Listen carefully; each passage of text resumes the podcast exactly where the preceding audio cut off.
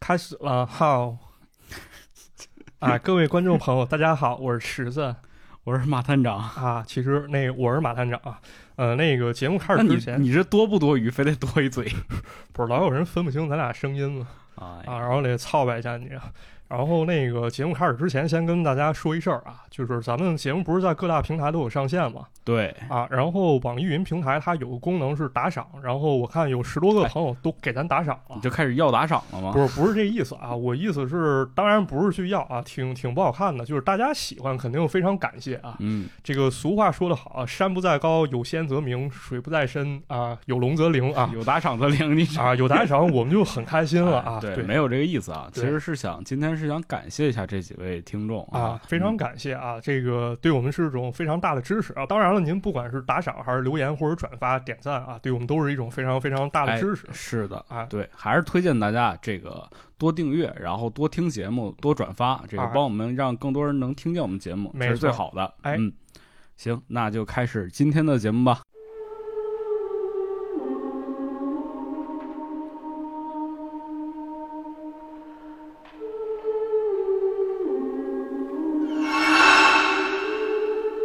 咱今天的节目是啥呢？是《幻海再骑行》，又骑行啊，又骑行。咱之前不是聊过这个《幻海骑行》吗？啊，对，那期节目这个收到了很多评论啊，大家伙说，哎，这好，这好，多多聊多聊啊，再来几期啊。然后这一期呢，咱们接着给大家聊几故事吧，讲讲挺好玩的故事。对，还是从这个里边的剧情故事而出发啊。对，当然《幻海奇情》咱之前不是跟大家介绍过吗？它是好几个剧集合到一块儿。对，哎，具体的这个《幻海奇情》这部电视剧是怎么来的？包括一些设定啊，包括这个里边一些很有意思的故事呢？我们上期节目其实讲到了。对。但是呢，其中有些故事比较难断大，就具体它是哪个剧集里面的，咱就这回不那么讲究了，咱就姑且就都认为它是《幻海奇行》的。行，那咱就开始讲故事吧。啊，咱开始讲故事。这《幻海奇行》的定位其实它并不是说一个纯粹的灵异，怎么说呢？而更多的是反转，出其不意，让人看了意犹未尽这么一种感觉。那这时候是不是已经好几个人把这个电台关掉了？啊，那肯定不是，因为咱们第一个要带来的故事呢，其实就很有这种。恐怖惊悚成分在里面，嗯，又是一个吓人故事。啊！对，咱给大家带来的第一个故事呢，叫做母母母。母公母的母啊，但不是说咱去菜市场买菜，咱分个公母啊，也不是涉及一些耽美话题，那那叫娘，那娘是吧？不也有母，这具体你你了解了解吧，这我也不懂啊，我就不了解了吧。啊，那咱给大家讲故事吧，嗯。啊，这个故事呢，最初发生在两个女人身上。哦啊，在香港一个公寓附近的街道上呢，有两个穿着时髦的女性正在并排而走。嗯，这个路上呢显得非常的僻静。这两个女性是什么关系？是这样的，其中有一个姑娘呢叫做 Handy，Handy 啊，另外一个姑娘呢是她未来的嫂子啊，相当于是哥的女朋友，但是没有结婚过门。因为这个哥哥呢正在念书，马上要毕业了，相当于人学成之后呢就能跟大嫂完婚了。所以呢，这段时间相当于过渡时期。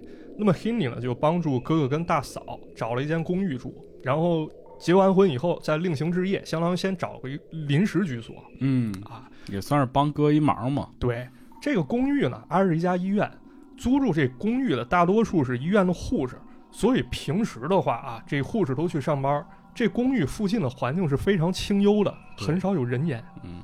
医院工作嘛，这个肯定很忙啊，加班什么的，不在家时间多。没错，那么安静呢，可能就会带来一种感觉，它会僻静，让人有点害怕。嗯，但好在呢，住的时间并不是特别长。那既来之则安之嘛。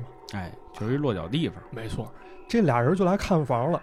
刚走进房间啊，发现对面的房间来了一男的。啊，哎。这男的呢，姓冯，叫冯先生，都过来打一招呼，说以后有什么需要帮衬的，咱互相联络，您支应一声，还挺友好的。哎，没错，可以看出这小伙子温文尔雅，而且很有礼貌啊，懂懂礼仪。于是呢，这两个姑娘看了新居以后啊，决定安排一下接下来行程，因为这个大哥啊，人马上要坐飞机回来，快到机场了，这一家人马上就能团聚了，所以这黑妮就说了，说哎，嫂子，您先洗洗涮涮啊，您洗个澡，哎，换身新衣服。在家休息一会儿，嗯，那么我哥呢，一会儿就要到机场了。我现在出门，哎，我给他接回来，嗯，然后你们俩再啊干一些成年人该干的事儿。谁说这个？我说让人好好吃饭，那那得仨人一块儿吃饭。嗯，哎，这给你还仨人，哎呦，你你太坏了啊！那么这 Henry 就准备去安排这仨人的事儿嘛，那肯定得接他哥去，是吧？刚一开门，正要往外走，发现这邻居冯先生在门口站着呢。嗯，他干嘛呢？就还没进屋。这个动作很怪啊，就是你要说你找我有事儿啊，你肯定得敲我家门儿，对呀、对吧？但是他好像也没有任何动静啊，他就在家门口站着，好像就等你出来一样。就搁那儿守着。啊，就撞你一个满怀那种感觉。就还没等这 Henry 说话，这冯先生反倒先开口了。他说：“我妈衣裳破了，我想跟您借下针线。”这 Henry 也没当回事儿啊，就说：“你要用的，我给你找找吧。嗯，啊，拿来针线就递过去了。对，互相帮个忙呗。没错。然后呢，就得出门了吧？这 Henry 刚要出门，发现隔壁的房间传来一阵对话声，是两个人在说话。嗯，先是冯先生在说，他说：“妈，我接来了针线。”紧接着一个女人的声音响起，说：“放下吧，我跟你说了多少次了，我最恨你接近女人。”这冯先生唯唯诺诺地说：“妈，对不起，我知错了，以后我再也不敢了。这”有点奇怪啊。但是黑你跟他嫂子其实根本没当回事儿啊，心里还想了说：“这冯先生真孝顺嗯啊，这是个带孝子吧？”哎呦啊，这 Henry 就出门了。可是这个 Henry 前脚刚一走啊，这家里门还没关上，这嫂子马上碰见冯先生拿着针线又回来了。他说：“对不起啊，针线我不用了，我妈不接不喜欢我去接触女孩子，所以我也不敢用。这妈也是不想传宗接代了，反正呃，肯定是啊。这大嫂也挺奇怪，说你这么怕你妈妈吗？这冯先生赶紧解释啊，说我们做子女的啊其实没有什么怕或者不怕的。说完人就走了。就还是带孝子。啊，可能也能理解吧。这妈性格比较古怪，那就不能硬刚，就顺着她来吧。嗯，对吧？这时候呢，这个大嫂长舒一口气啊，我估计她可能也有点害怕啊，毕竟隔壁住着一对怪人，是吧？这么一妈跟一儿子，这将来不定有啥事儿呢。呃，紧接着这时候一个非常非常诡异的镜头就出现了，什么镜头？这个嫂子正在房间里梳妆打扮，只见他家的门锁被一个铁丝儿给勾开了。嗯，旧时的门锁都是那那种非常老式那种，你拿一铁丝儿伸进来，然后别回去，哎，往往外一蹬，这门锁就开了哎呦，你这个技巧挺丰富。啊。然后看见一个身穿红衣、身材很婀娜，但是看不见脸的一个人，婀娜是什么？婀娜多姿啊啊啊，很婀娜这么一人，但是你看不见他脸。嗯，他随风潜入夜，悄悄走进了房间。润物细无声。啊，对，这大嫂正打扮了，根本没有注意到啊，背后已经站了一个人。哎呦，这个红衣人手里拿着一根铁丝，突然一下把大嫂脖子勒住了，然后非常非常狠心的把她给弄死在房间里了啊，就这么死了？啊，就给他弄死了这这进展也太快了啊，然后就走了。这时候肯定还没有头绪，然后这时候呢，紧接着冯先生就来了，他看见大嫂家的门没锁，然后就自己也没打招呼就走进来了，然后他就看见地上尸体，吓了一跳，非常后悔，嘴里念叨说：“妈，你为什么要这么做？”哟，这就是他妈呀！啊，估计是他妈干的。然后他赶紧抱起尸体啊，然后把尸体抛尸扔到后巷当中了，估计也是袒护他妈，感觉这个熟练程度应该不是第一次了吧？应该不是第一次，反正就这么感觉啊。冯先生他妈肯定是带变态肯定的，啊，为了带孝子加带变态，啊！对他他妈为了不让儿子跟女人接触，他竟然痛下杀手了。然后冯先生又不知所措啊，爱慕心切，只能选择藏尸。很快呢，这黑尼跟他哥也回到家里了，发现哎，大嫂怎么不见了？对，人没了，赶紧找啊！啊，咱得先检查检查，发现大嫂的钱包就放在卧室里了。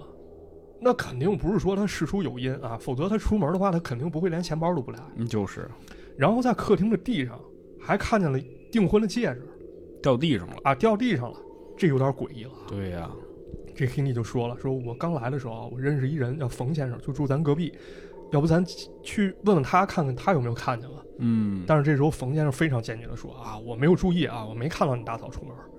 这下这个黑尼跟哥哥都非常肯定，那么大嫂肯定是遭遇不测了，咱分头去找吧。就在这个时候，冯先生家的房间里面再次传来了一阵非常非常诡异的对话。这冯先生先说：“妈，不好了，他们发现了。”这个诡异的女人声音又响起，说：“孩子，怕什么？那是妈妈的事儿，跟你无关。”嘿，这 Hindi 啊跟他哥哥就在楼里面分头找，找着找了，这 Hindi 就慢慢走进那后巷。他发现呢，这个时候楼梯拐角有一个人一闪而过，你看不见他是谁，但是你能看见这个影子是红色的。哎，别说了，就那妈妈，就是他啊。这后巷非常杂乱啊，像这个废纸壳子、这废品、箩筐扔了一地。但就在这个时候，Henry 突然发现，他嫂子正在安静地躺在箩筐后面。哎呦，发现了！对他还没来及尖叫了，这时候有一双丝袜狠狠勒住他脖子。哎，估计也是遭遇不测了。肯定啊！啊，这没过多久呢，这哥哥也找啊，找着找着也找到后巷。他远远看见啊，这巷子当中好像就躺着俩人。嗯，赶紧去吧，就他俩。进去一看，发现就是自己女朋友和妹妹，他们俩人呢都身体僵直啊，眼睛瞪得老大，相信呢已经死亡很有一段时间了。这哥哥呢，他也是感觉非常慌乱啊，然后赶紧往家跑去。他从厨房里面找来一把解腕尖刀，然后死死握在手上。他手里拿着刀子，然后胳膊往前伸，好像随时要跟危险对峙。嗯，然后这一切呢，其实都被隔壁的冯先生看见了。其实呢，哥哥早就发现不对了。你说刚才不是咱讲了吗？这楼里住的主要是护士，这个点儿其实楼里没有什么人。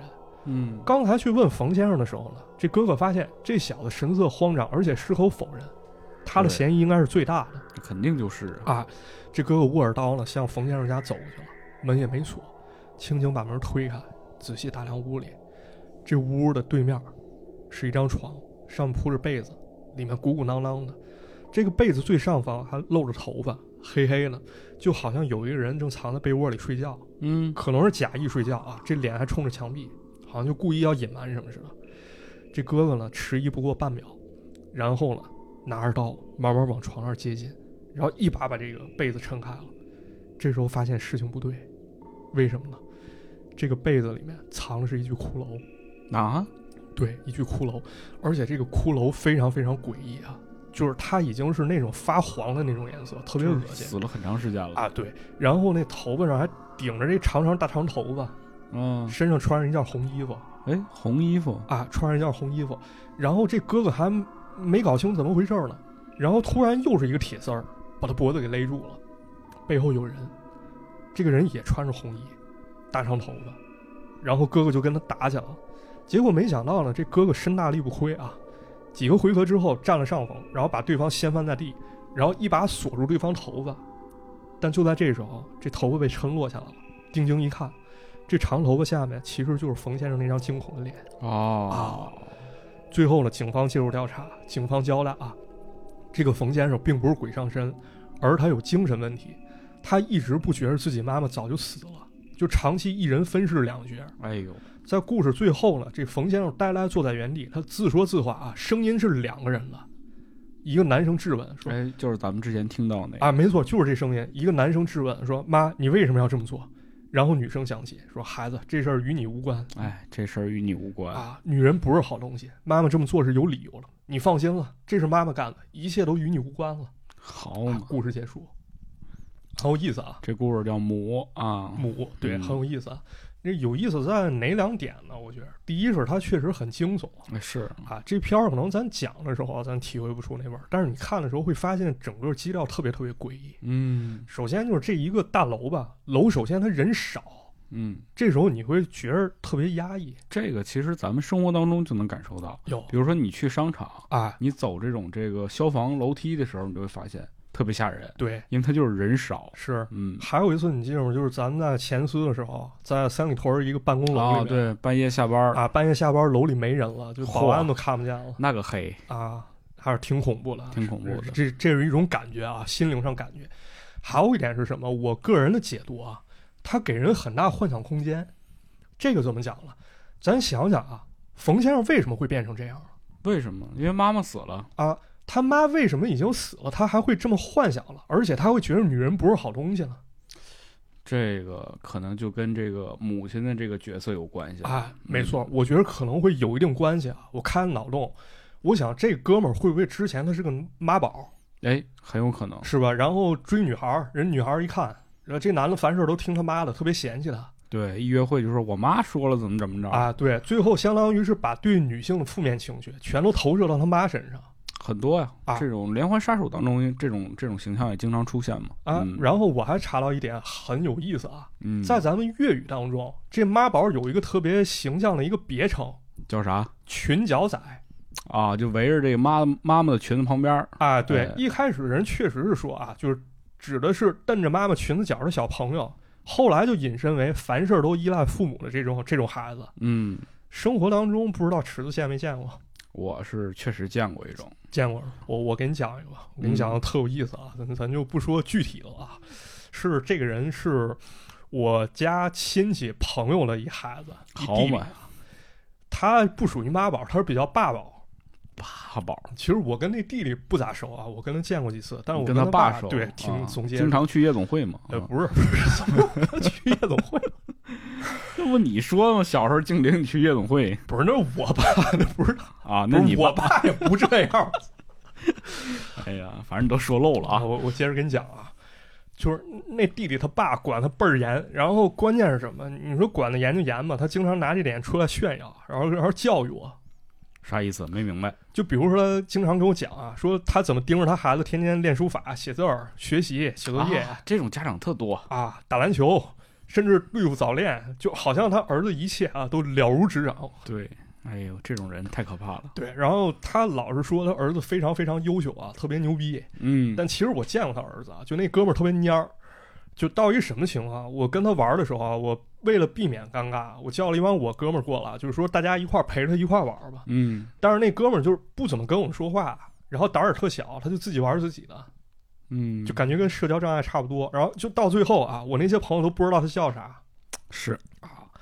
然后他他爹跟我跟我和我爹吃羊肉串，反而他来劲了，就问我说啊，你那弟弟啊，你见了啊，特优秀是吧？啊，其实他也有缺点啊，比如他爱睡觉啊，我就老教育他。啊，就老那其实说什么是教育他，不是就教育我嘛？是吧？啊教育我半个小时，然后我爸都听腻歪了。他说：“你你儿子那么优秀，他期末考试考多少分啊？”然后那叔叔说五百八十分。啊，我爹说：“你这么看啊，就是一样的卷子啊，你你看振强，你看马振强啊，他可操蛋了。我跟你说，他平时他也不怎么学，他就是他考五百七十六好嘛，就差四分，啊，就就这么努力就高了四分。对，就给人噎回去了。然后包括后来那叔叔我还见过几回啊，就是像孩子复读啊，就报志愿该学什么，包括最后找工作，然后他都特别操心，哎，然后他他给定好了，就感觉这孩子好像一直生活在他掌控之中。嗯，我觉得这种人其实就是对于自己生活的一种不满意，然后他只能把这些期望或者是对生活的不满发泄在孩子身上。啊，没错。所以咱们再回归到母这故事上，嗯，是不是有一定这方面隐喻了？我觉得肯定是，啊我觉得肯定就是他妈妈生前啊，对他的管教啊，或者是一些要求特别严厉。他就即使他妈妈去世之后，他还是觉得那种压抑、那种那种情绪还在他身上，是他就觉得妈妈还活着。啊，嗯，我觉得是一个值得咱们去反思的问题啊对啊，就大家可以看那个汉汉尼拔有一部就是那个《红龙》嘛，啊，《红龙》里那个杀手他就是这样。嗯，是挺有意思啊。那咱接着给大家再讲一个，咱讲个比较有欧美范儿的一个故事。欧美范儿是什么啊故事？这故事叫片段啊，这片段咋回事？这不是你手机里那乱七八糟小网站那片段啊。啊，就你手机有，哎呀。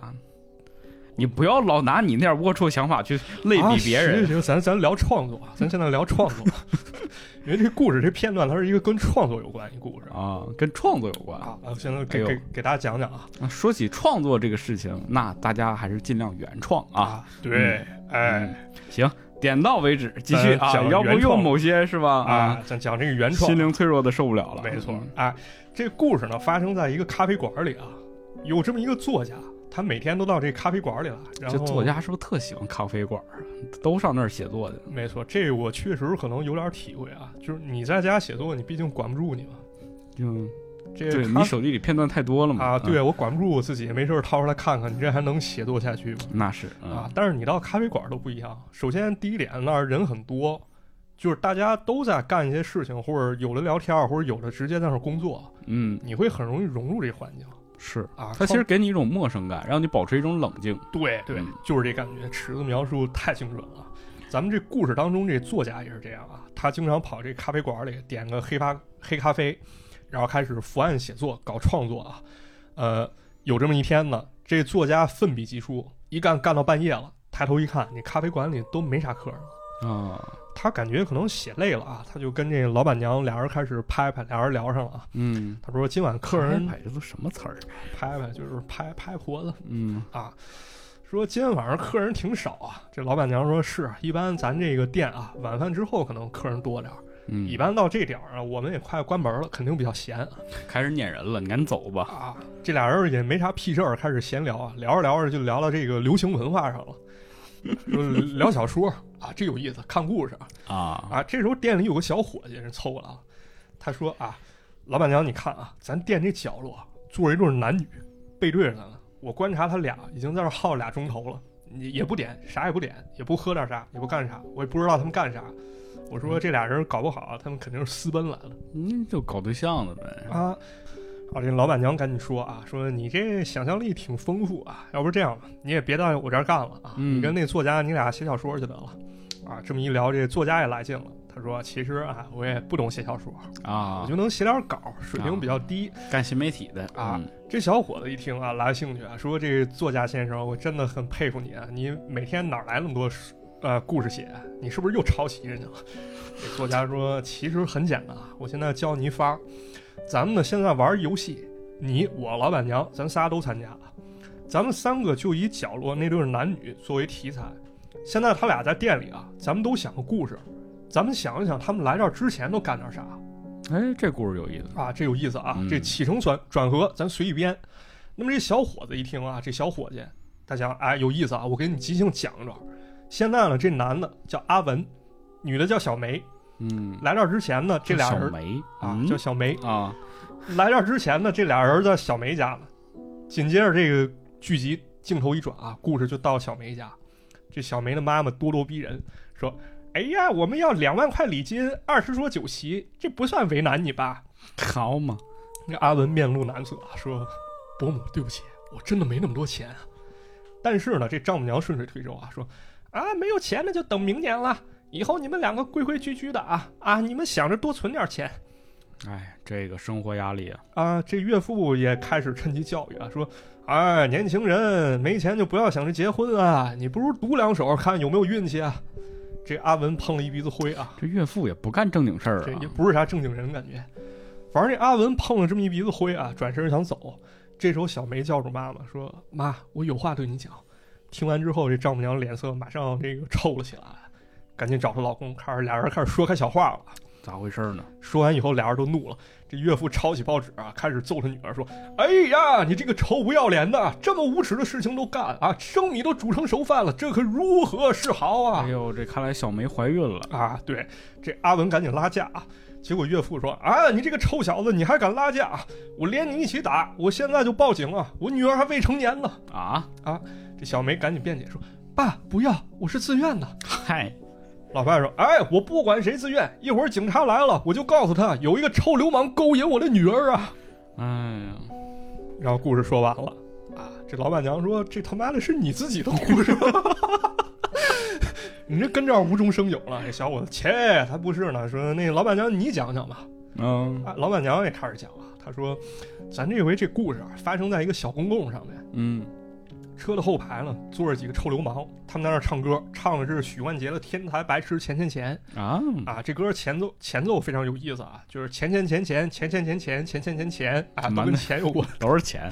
对，然后车的前排呢坐着小梅和阿文，这气氛呢突然一下就忧郁起来了。嗯，这小梅说：“你是不是过两年真的会回来？其实你也不一定非要去英国，你在香港也很好啊。”这阿文说：“不，我就要去英国。如果留在这里，一辈子都是先电气技工。但是去了英国，即便我刷盘子，那我赚的也是英镑。嗯这看来应该是要出国务工去了啊，嗯，为了更好生活。但小梅还是担心啊，她说：“如果我妈问咱俩的事儿怎么办？”这阿文说：“你就告诉她，过两年我一定会回来。”这时候呢，车后面这俩小流氓啊，开始说风凉话啊，开始哎，你看啊，哎这个郎有情，妾有意，哎，是吧？哎，你瞅你这个，你瞅你这个罪恶的表情，哎呦我的天哪！反正这俩人一听呢，也忍不了了。这小梅和阿文就下了车了，他们俩决定去咖啡馆坐一坐啊。嗯，第二个故事说完了，轮到作家了。感觉也是这老板娘的故事。啊，有可能啊。反正这作家毕竟是作家，人那故事想的比较有想象力啊。他想的是一对苦命鸳鸯的故事。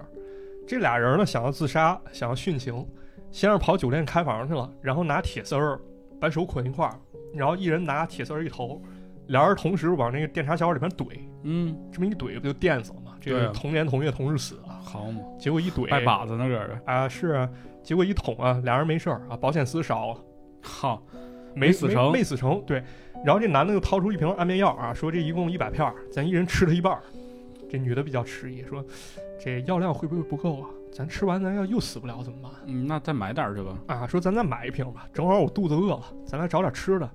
于是这俩人来到咖啡馆，啊，故事说完了，这仨人正跟那美呢，在那讨论。然后这时候却发现咖啡馆角落那俩人儿，就是他们想象当中那对情侣，走过来了，说啊，大哥大嫂过年好，你们几点关门啊？这老板娘这才想起来，哎，一看表，说啊，差不多了，我们这就关。嗯，结果这时候那个男女掏出刀子啊，说，你们都给我老实点。我们管你借点钱花花，打打打劫啊！但这作家这时候好像觉得自己这游戏实在太逗了，太荒诞了，然后在那哈哈大笑啊。这俩劫匪说：“他在这笑什么？就看他不老实，先把他给我绑起来。”嗨啊，故事结束啊，挺有意思。还真是，其实你有时候这个也是一种一种比喻吧。我觉得有的时候其实现实生活比你的想象。更有意思，对，嗯，是啊，咱老说艺术来源。我给你讲一故事，哎，这是我亲身经历，真的，就在昨天晚上啊，非常有意思。这不是一个特别诡异的故事啊，大家伙儿可以听一下啊。我觉得跟这个故事呢有异曲同工之妙。来，首先昨天我下班了，然后我就打了一网约车啊，上上车之后，其实我是拼车嘛，拼车，拼车这个前面就有一乘客啊。正一个女的啊，梳一短发，哎，然后正跟这个司机聊的挺挺开心的，不错。俩人聊，这他俩聊什么呢？这个司机就跟这个女的啊，就是一种显摆的语气说：“我知道你是干嘛的。”哎，这个这个话的前提啊，我我估计这俩人已经聊一段了，可能是聊一段，就是说他猜到这女的是干什么的，说的好像还挺准。哎，这个女的呢，就用一种非常，你知道吧？就女人在。在想要获取男性的一些信息的时候，他会放下一些啊啊，放下点身段。对对对，哎呦，是吗，大哥，您猜真准啊！您怎么有这个能力呢？你这个怎么做到的呢？他俩就聊这个事儿呢啊。这个女的呢，其实话不多，就这么一两句，但这男的呢，就一直在说话啊，逼逼叨逼逼叨，就开车这人啊，老色情了，也不到色情那个程度，他就一直在炫耀自己，说我这个。哎呀，我这看人看可准了啊！哎，我这人判断事情特别强啊！你知道那个福尔摩斯里不有一个那个那助手叫啥来着？那女的说叫花生啊！对对，花生。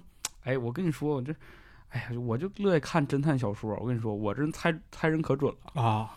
嗯，这不就我坐车了吗？但我那天拼车是拼了三个人，就还有一个乘客。嗯，这车呢就接着开，这俩人就前面聊，就聊就是这个猜身份这个事儿啊，包括他看前面这个开车这个人是什么样的，开始。一顿显摆分析啊，嗯对，然后这时候接第三个人了。第三个人呢，到一个小胡同里啊，这小胡同呢挺窄的，他这车挺宽啊，就是那种城市型 SUV 啊，就那感觉。就到一小胡同，然后接上这个第三个乘客之后呢，他就要掉头往回走。我肯定是低头看手机啊，我也不乐听他们聊天。对，然后这女的就说：“哎呦，哥们儿，你这车开真好，这这么窄都能拐过来。”他说：“是啊。”就正说着呢，就正正掉这个头呢，他找了一个空地儿往后掉呢，咔嚓一声，我就听着，我们几个就就愣了，说怎么回事？这怎么了？咋了？然后呢，我们就一回头集体一看，这他这个他掉头这地方是一个小区院门的门口，嗯，这个门口有俩柱子，俩柱子中间呢拉了一根线儿啊，天黑呀，这线看不着啊，干着了？就哐当就勒车上了啊！滋嘎一声，明显就感觉这后面这个，反正这车就勒了一下子，掉漆了。嗯，当时你就感觉那个空气就凝固了。嗯，因为前面他他这个一路上讲的事儿啊，都是讲他这个观察力，对细节。哎呀，这我这个人观察力特别强，结果咔嚓一下子，就这一一声巨响，从那以后。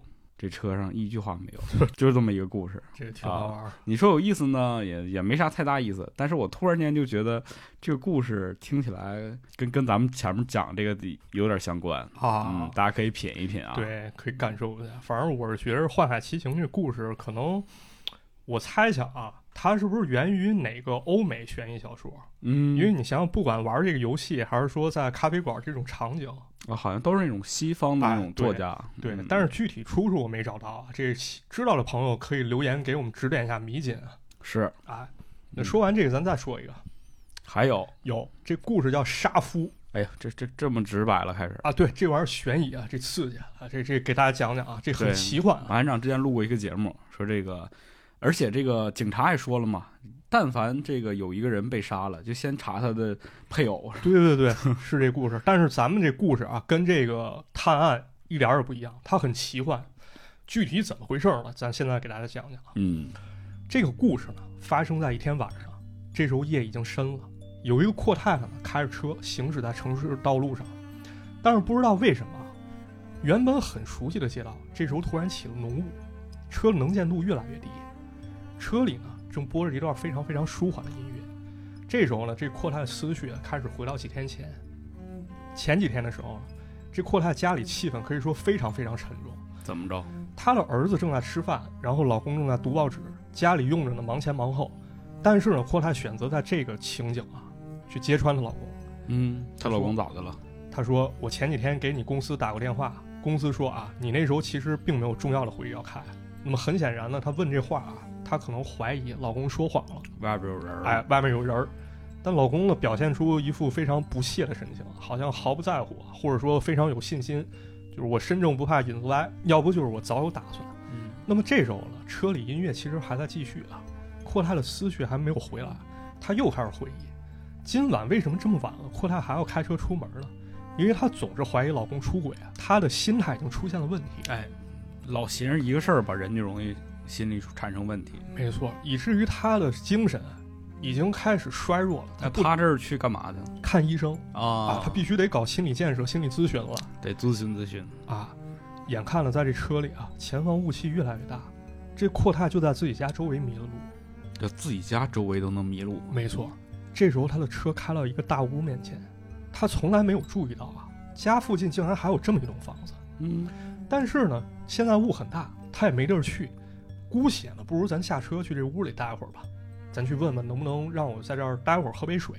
啊啊，这大半夜的去别人家里不太好吧？啊，但是他还是这么去了。去了以后，他敲开了门，发现房里住的呢是一对情侣。这阔太就赶紧做个自我介绍啊。他说：“我的名字叫 Lisa，Lisa。”但是就在这时候，这个屋主这男人突然陷入沉思。他想起来他自己过世的妈妈，因为他妈妈也叫 Lisa。嗯，有故事啊！你接着讲，我好像猜到了。哎，咱接着讲啊。那么这个时候呢，这男人打开了唱机，放了一首歌。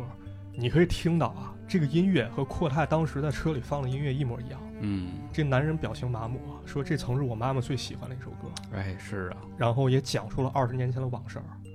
二十年前呢，这个男人的妈妈因为怀疑和嫉妒心太重，嗯，以为爸爸做了对不起他的事儿，所以把男人的爸给杀了。在警察到来之前呢，他的妈妈也挥刀自尽了。当时男人只有六岁啊，他从佣人口中得到这样的消息，然后就被送进了孤儿院。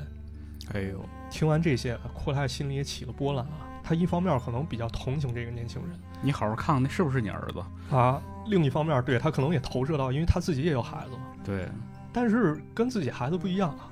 这个小伙子脸上有道非常长的疤，嗯，这男人说是他小时候弄的，那那这个可能就对不上号了。是，哎，紧接着呢，阔太又看见这男人家里呢摆着一个公仔，嗯，这公仔是陶瓷做的，是一个士兵的形状。啊！但是这士兵的腿儿呢，好像被摔过。你是特意这么说成腿儿腿儿吗？腿儿，你奶奶个腿儿，哪儿凉快哪儿斜着去。嗯，腿少了一条。对，腿少了一块。这阔太说：“这么巧啊，这公仔我家也有一个。”这男人已经面无表情了，就非常冷淡说了一句：“好像没有灵魂了。”他说：“啊，这是我小时候买的，后来摔坏了。”阔太这时候可能觉着啊，你说我是不是这么一来有点不合时宜呢？嗯，本身我迷路。你说我来就来了吧，给人勾起这么痛苦的往事，然后就说我赶紧走吧。这男人好像还挺喜欢这阔太啊。他说我给你留一张电话字条吧，我很高兴认识你，将来有机会你经过这儿的时候，也欢迎你来再看看我。这时候眼看雾气已经散了，那么阔太很快开车就到家了。是，但是啊，刚一进门，他发现家里乱作一团。他家小子这小孩儿因为淘气，把脸弄了一道大口子。那对上了，对上了啊！结果这时候啊，她老公反而来劲了。他说：“你你你你刚才去哪儿了？你不在家，你好好带孩子。你看现在出事儿了吧？啊，傻逼了吧？”这阔太想起来了，这时候终于回过味儿来了啊！对啊，他说：“那男人不会就是我儿子吧？”啊，他赶紧打电话，因为刚留字条了，留电话号码了，一查，哇，空号。那是。但是呢，这时候这个阔太老公还是咄咄逼人。他说：“你你你这娘们儿，你怎么一回来你就打电话？是不是你外面有人了？”嗯啊，反正态度非常恶劣。然后说着说着，把桌子上那陶瓷玩偶给碰掉了。阔太一看，我靠，真对上了！就这玩偶摔完以后啊，跟那男人家的一模一样，嗯，碎的位置都一样。他觉得不行啊，但是也没办法，他只能假装上床睡觉，当什么事儿都没发生过。很快了，这个阔太就睡着了，而且还做了个噩梦。睡梦中呢，她梦见自己被处以还手死刑，然后就吓醒了。但是呢，这个时候她发现有一件事很怪，她老公并不在自己身边。啊，老公出去了，不知道上哪儿去了，幽会去了啊。然后呢，她慌乱之中呢，又抓着了放在床头柜上那张字条，就写电话号码那字条。嗯，他翻过来一看啊，这个字条其实是拿烟盒上，就从烟盒上抻下来了。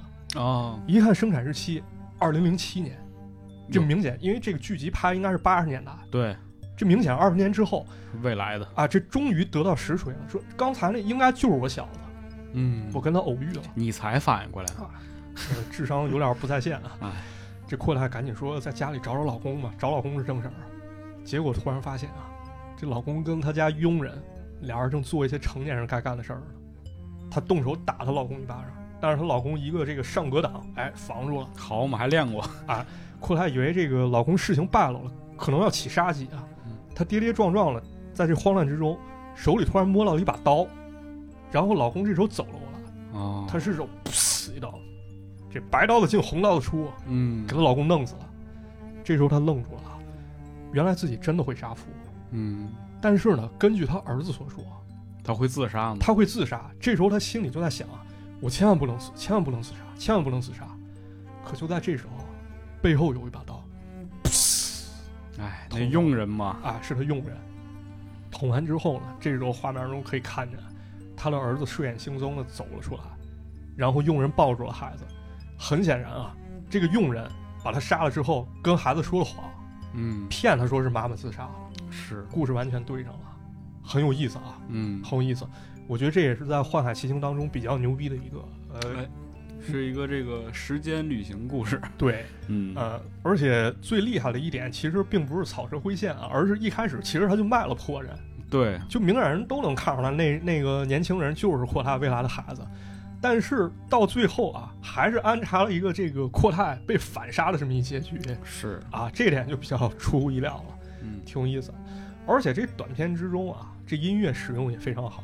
就是咱们在刚才说了，阔太非常喜欢听的那首歌，嗯，这是一段非常舒缓的曲子，一共出现了得有三次。第一次是他在车中听，然后呢想着家中的琐事儿；第二次是在那男子家，那男子想妈妈，然后又播放一首歌；最后一次就是这阔太被杀了之后，女佣人抱起孩子，这个音乐又缓缓响起，这意境一下就上了，好像冥冥之中真的是有定数了。是的，好有意思啊。这故事也挺有意思的啊，有意思。嗯，这故事其实更偏向于宿命啊。对。那么有宿命，就得有预兆。有预兆啊，就是这个预言。哎，再来一个，这故事叫做兆，兆兆，胸罩的罩啊，什么玩意儿？胸罩啊。嗯，你你这个人就是，比如说客观，我看你印堂发黑，我相信你一定有胸罩。这个胸罩，嗯啊，再讲讲这故事啊，很有意思。这个故事呢，发生在一次野外聚会上。啊，人们搞 B B Q，芭比 Q 啊，芭比 Q，天已经黑了，就是烤肉味啊。小浣熊就是 干脆面。哎，严肃起来啊！啊，这时候呢，这野外聚会啊，天已经黑了，一帮朋友们生起了火，人开始烤肉，烤肉吃，在那吃肉。但其中啊，有一个男人，他名字叫阿罗，阿罗，阿罗，嗯，明明是非常炎热的天气啊，但是这阿罗身穿了一身西装啊，裹着严严实实的。而且一看啊，这哥们面色惨白，很有可能是受了什么惊吓。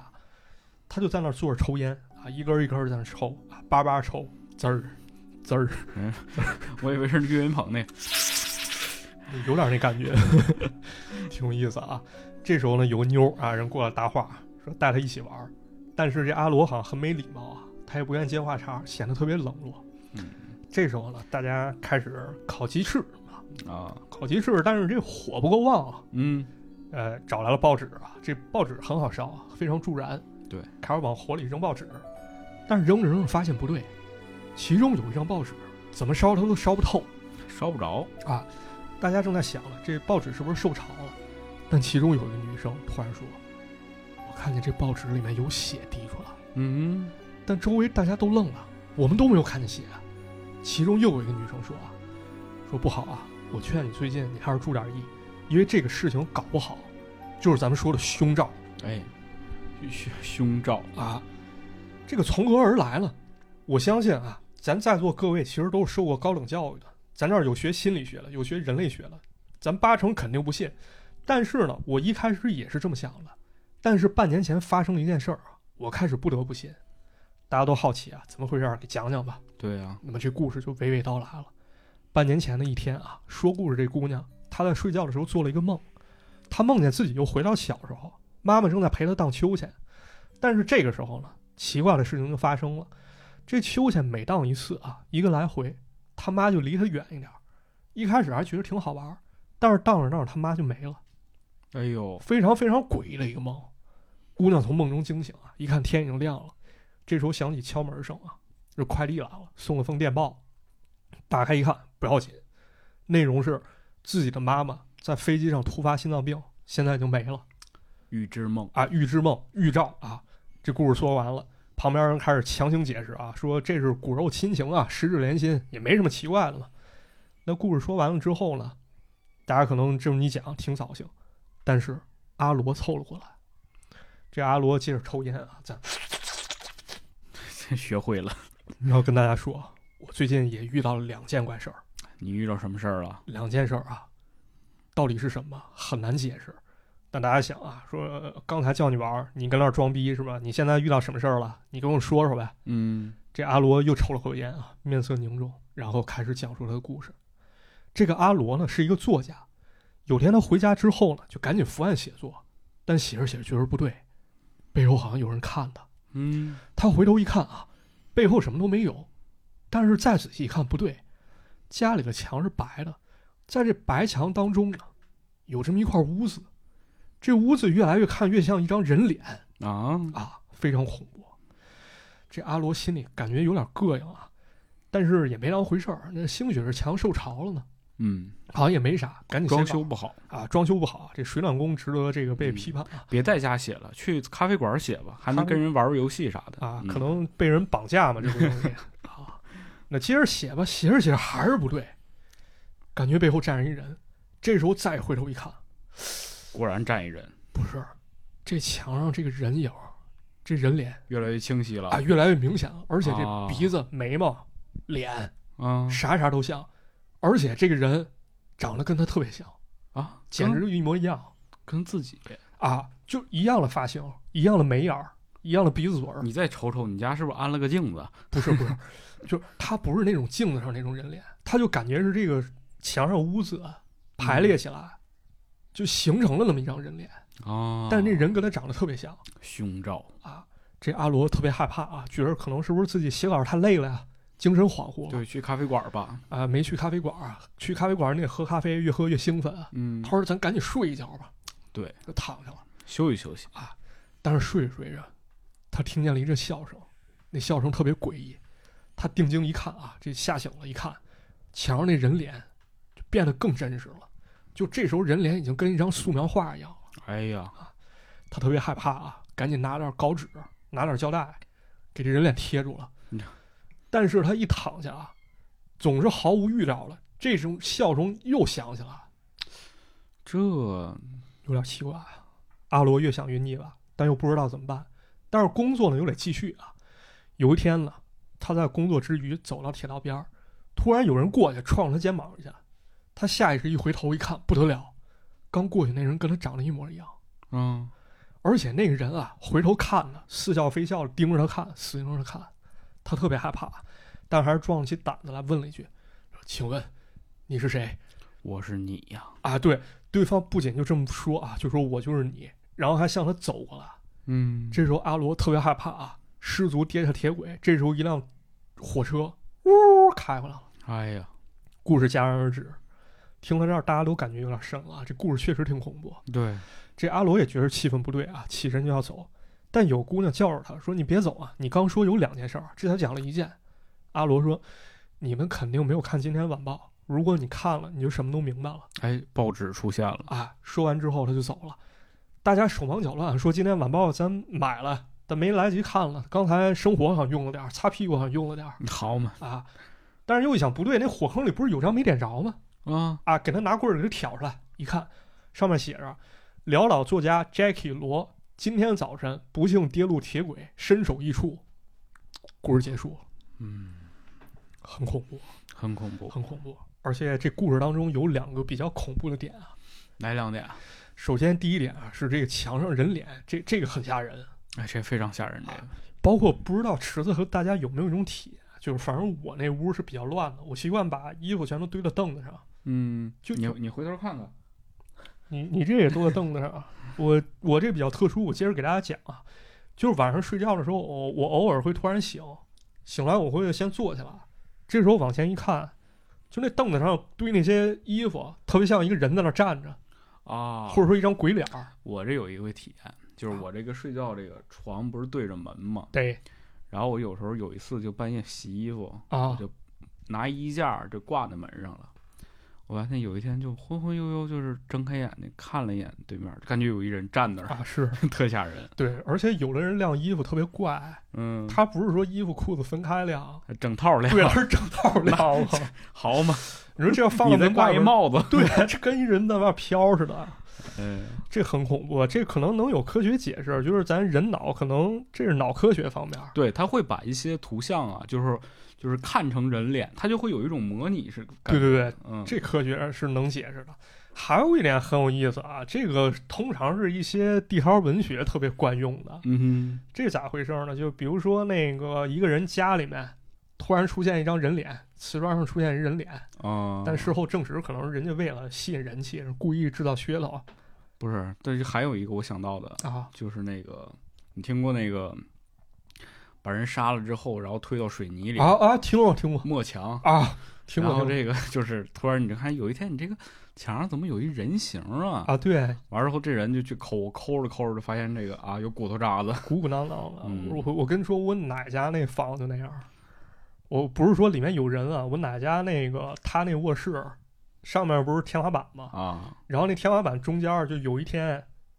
它裂了，从中间裂了啊！我就感觉那好像堆着一东西什么的啊。还有一种就是，如果你这大学室友特埋汰呀啊，还要睡觉挨着墙，达摩祖师面壁十年，就有一块黄啊。对，反正那事儿我奶奶挺瘆得慌，她倒没往那方面联想，她怕她杞人忧天，她怕哪天那那楼顶呢 突然掉下来。对对对啊！后来问了问开发商，说没事儿，就有点受潮，上面是一整块那种板子啊，没事儿。然后还有一传说，不知道大家有没有听过啊？就是说什么故宫鬼故事、故宫灵异，哎，这特多啊！一到雷雨交加天儿，一排宫女出来，他他这当街溜子，这非常有名啊。嗯，还有就是说什么，就是说某个山谷里面，嗯，一到雷雨交加天气，开始万马齐喑。啊，对。啊，开始有厮杀声音，然后这个阴兵借道，没错。后来还有人解释啊，说什么这个打雷的时候啊。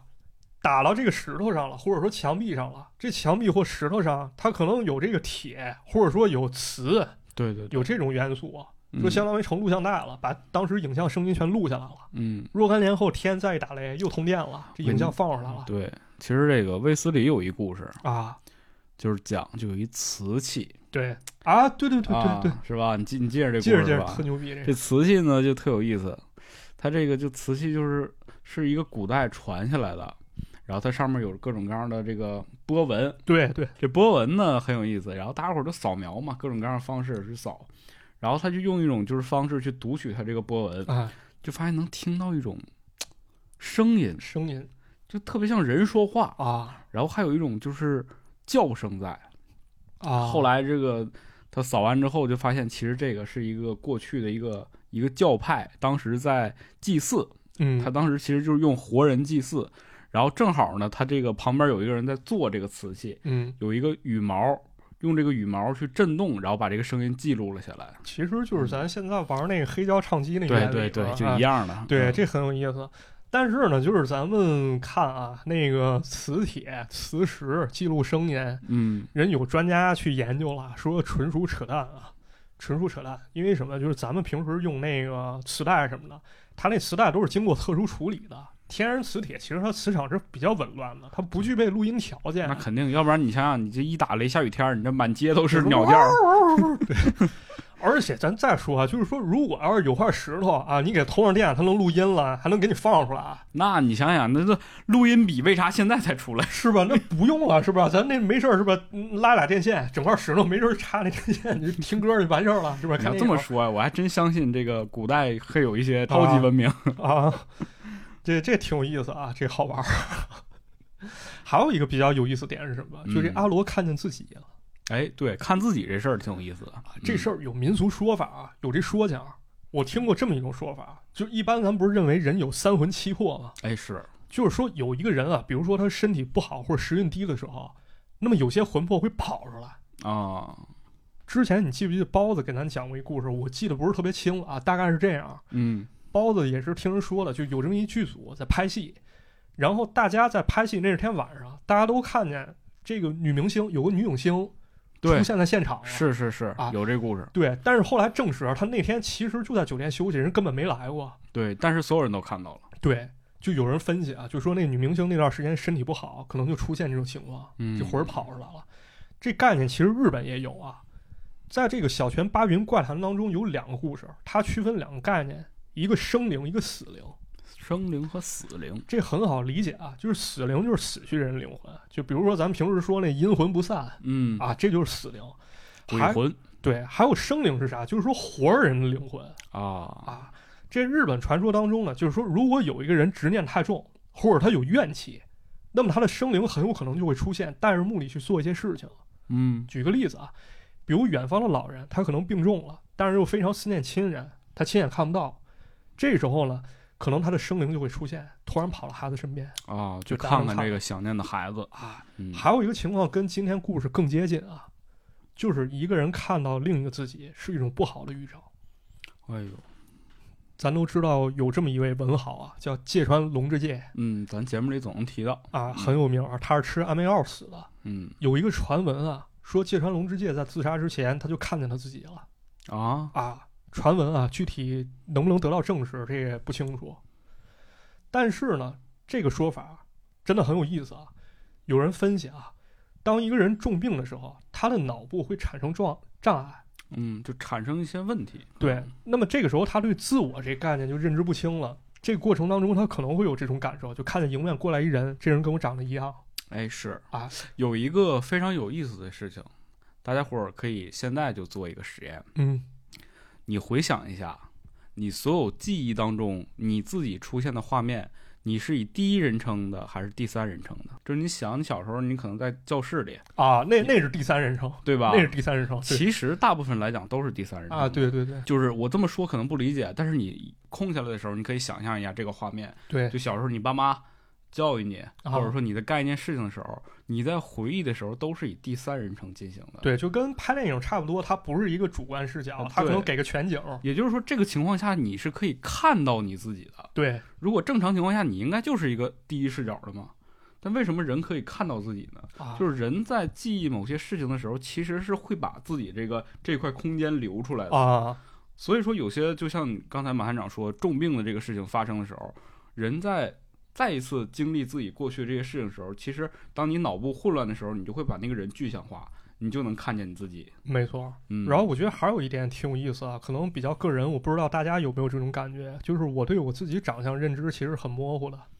啊，对，是，就你记不住你自己长相，对你只能通过不断的去照镜子或者看照片儿。对，反正我是这样，就是我去回忆那些东西，即便是第三人称去看，就是我自己的脸好像总是模糊的。嗯，是，而且其实就大家伙儿就是有些时候你是知觉不到的，比如说你看一个字儿时间长了啊，对，就不认识了。对对对，这个这个道理很明显，你自己照镜子看你自己，你看时间长你也觉得这人特奇怪，真帅，那臭不要脸。反正都是一些挺奇异的一些脑部现象吧。对，脑部现象，但是也不能解释所有吧，就是因为有一些传说当中啊，就是说这个生灵出现的时候，其实是有第三者，甚至更多人都看见。就比如咱刚讲那包子说那鬼故事，它具象化了，哎，它具象化了，出现这么一东西。当然，咱也缺乏实力啊，咱不能说这个事儿它发生的时候，咱能给它记录下来，记录当时细节。咱也不能确定，就是这个事儿是有加工的成分，或者说是大家误读了，或者我觉得可能更多情况下就是记忆混淆了，因为它拍戏嘛，其实每天场景差不多。对。然后大家伙儿每天都能看到这个人，然后有一天他不在，但是其实干的事情都一样的时候，你也觉得他在了。有可能，就你想想剧组多多赶，而且好多是重复同样的事情，像这戏没拍好，可能一个戏拍好几十条。对，很有可能，有可能紊乱了，或者有可能会不会是集体催眠？当然这也不好说了。对，哎，再问你个问题，来，你做过预知梦吗？没做过。你真的没做过？没做过。嗯，跟你说一个，就是我其实经常做预知梦。是吗？我是。一个就是可以说，在一个阶段我就会做一次，一个阶段做一次啊。然后过大概半个月左右的时候，我就会发现，哎，这个场景好熟悉啊！